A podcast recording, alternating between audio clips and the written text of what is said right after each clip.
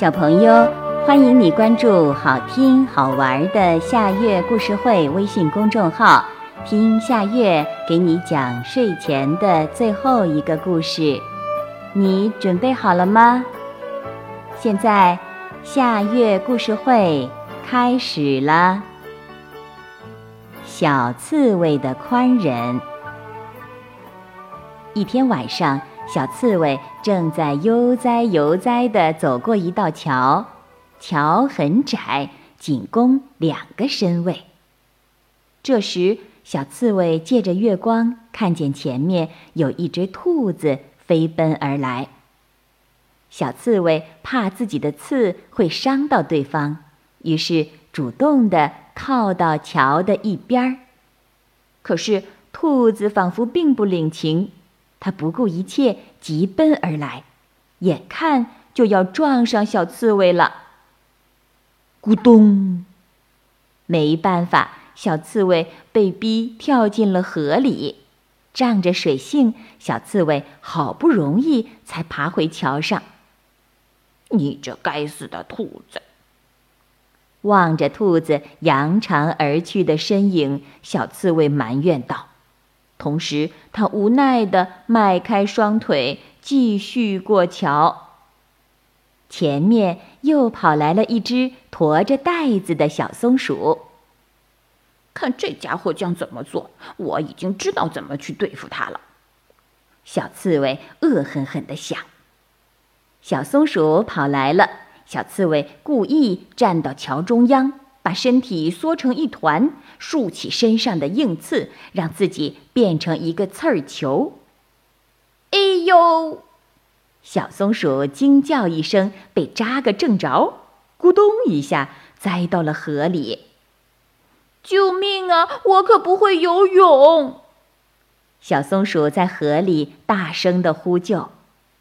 幸好附近巡夜的猫头鹰博士闻讯赶来，救起了小松鼠，有惊无险。孩子有啥事儿这么想不开呀？猫头鹰博士问。没有，冬天到了，老松鼠牙口不好，吃不了坚果。我正赶着把多余的蘑菇给他老人家送去呢，不料走得太急。不小心把刺猬兄弟给撞着了。不，错全在我。小刺猬自知错怪了好人，羞愧难当。这到底是怎么回事儿啊？猫头鹰博士一头雾水。小刺猬于是就将事情一五一十的讲了出来。兔子横冲直撞是他的不对，但因为他做错了事儿，而使小松鼠这样一个好人来代为受过，这就是小刺猬你的不是啦。这样对兔子又会有什么教训呢？他现在也许还在兴高采烈的活蹦乱跳呢。猫头鹰博士正色道：“全世界最美的刺猬啊，将甲做错的事儿归罪于乙。”他们之间可以说是风马牛不相及，而我却将他们混为一谈。小刺猬自责不已。小刺猬主动地向小松鼠道了歉，挥手告别。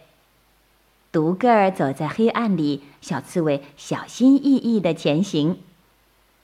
小刺猬边走边反思：对于兔子，或许自己也该原谅。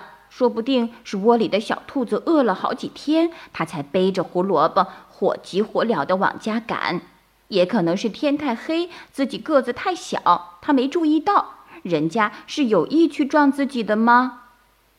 从那以后，不管白天黑夜，无论对方是凶猛的狮子，还是赶着去开秘密会议的狡猾狐狸，只要在路上，小刺猬总能。前世不忘宽忍让人，小朋友，这个故事的名字是《小刺猬的宽忍》，这也是今天的最后一个故事。现在到了该睡觉的时间，好好的睡一大觉，做个美梦。我们明天再见啦，晚安。